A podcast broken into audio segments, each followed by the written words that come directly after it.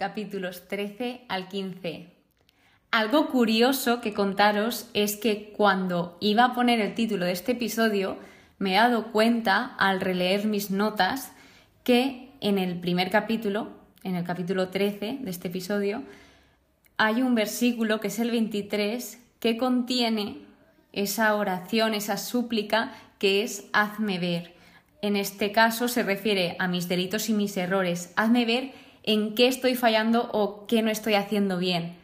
Y esto es algo que quería compartiros porque últimamente en la oración que hago antes de dormir siempre le pido a Dios, Señor, hazme ver aquello que hago mal y ayúdame a corregirlo. Por lo tanto, quería introducir el episodio contándoos esta pequeña curiosidad y añadiendo otra, que es que decía, me parece que hay un capítulo que también lo tituló Hazme y un verbo.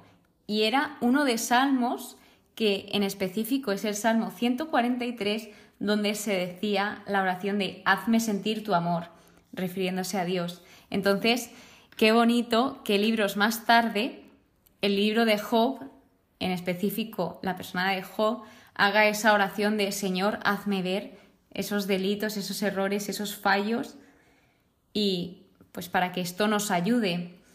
Así que empezando por ese capítulo, por el capítulo 13, nos dice que Job oyó y no solo que oyó, sino que también entendió.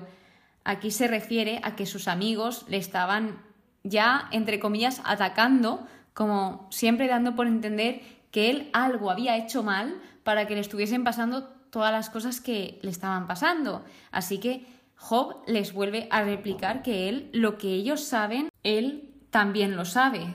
De modo que él, Job lo que quiere es hablar con Dios. Dice, quiero hablar con Sadai, deseo encararme a Dios, porque Job no estaba entendiendo nada de lo que le estaba sucediendo. Así que también otra de las cosas que dice a sus amigos es que solo son médicos de apariencia. ¿Por qué? Porque al final estos amigos lo que estaban haciendo es actuar como abogados en nombre de Dios, pero realmente no lo estaban representando. Por lo que Job aquí llega a un punto en que él quiere defenderse y él reconoce que él sabe, él está seguro que es inocente, a pesar de que luego él se hace una serie de preguntas. Entonces, a lo de que es inocente, ciertamente él sí que era inocente y lo sabemos porque hemos leído desde el primer capítulo. Algo que admirar aquí es esa seguridad que Job tiene de, oye, yo sé lo que hago, yo sé lo que he hecho y sé que soy inocente. A pesar de este momento tan duro por el que estaba atravesando, él se sentía seguro.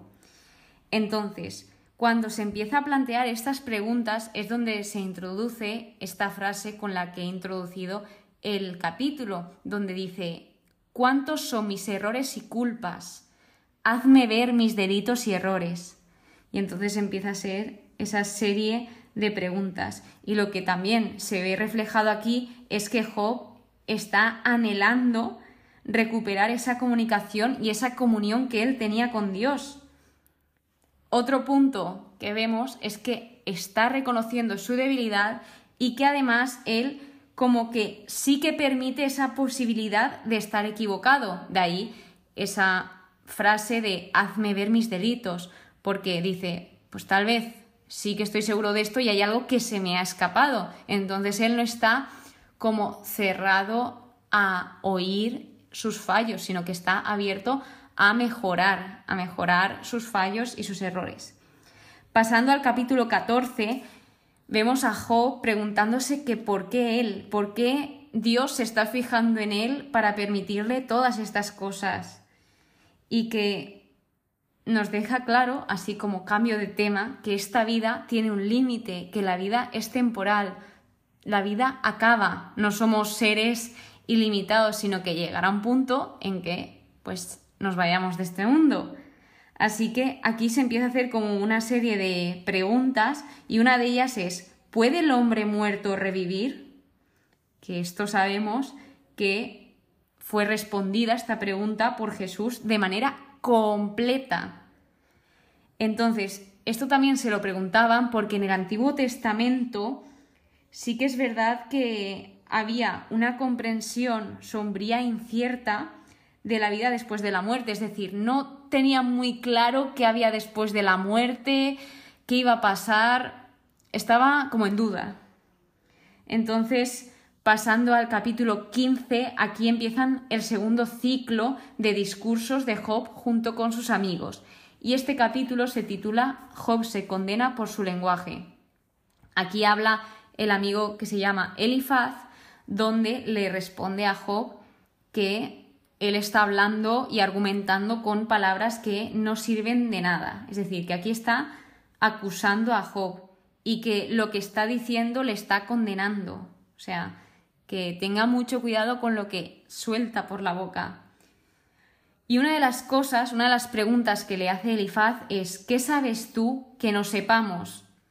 Elifaz está entendiendo o le está dando a entender Job como que él lo sabe todo, pero realmente Job no está diciendo que lo sabe todo, simplemente les está haciendo ver que por mucho que le digan a él que lo que le está pasando es causa de un pecado, él les está, les está diciendo, no porque yo no he hecho nada para que me esté pasando todo esto.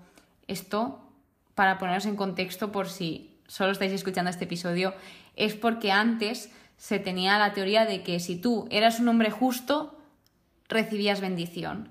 Y si cometías alguna injusticia, Dios te castigaba para darte una lección. Pero castigar no en el sentido de ahora. Cuidado de verdad con las palabras de la Biblia, porque hay muchas palabras que si las leemos literal y las entendemos con los significados de ahora, pueden haber grandes malentendidos. Aquí muchas palabras no tienen el significado que tiene ahora pues este vocabulario, sino que aquí cuando habla que Dios castiga es que Dios nos ayuda a mejorar en esa parte que flaqueamos o nos da una lección para nosotros mejorar. Así que lo que vemos en este capítulo es que sí que había sabiduría en Elifaz, pero no se estaba aplicando a Job.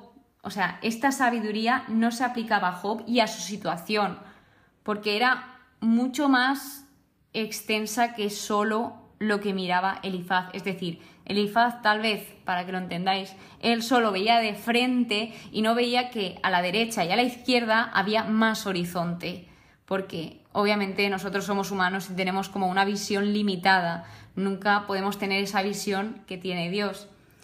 Entonces, al final, a modo de conclusión, lo importante es que nosotros siempre estemos receptivos a oír críticas constructivas, críticas que nos ayuden a mejorar como personas, a cosas que nos ayuden a mejorar y ver en qué estamos fallando. No a decir, no, no, no, yo soy perfecto aquí, no hay nada en que mejorar. No, siempre hay algo en que mejorar porque no somos perfectos. Así que ojalá sepamos todos ver poco a poco qué es lo que hacemos no tan bien y mejorarlo también poco a poco, que todo es un proceso. Así que muchas gracias por estar aquí, muchas gracias de todo corazón por escucharme. Espero que pases muy buen día y que Dios te bendiga.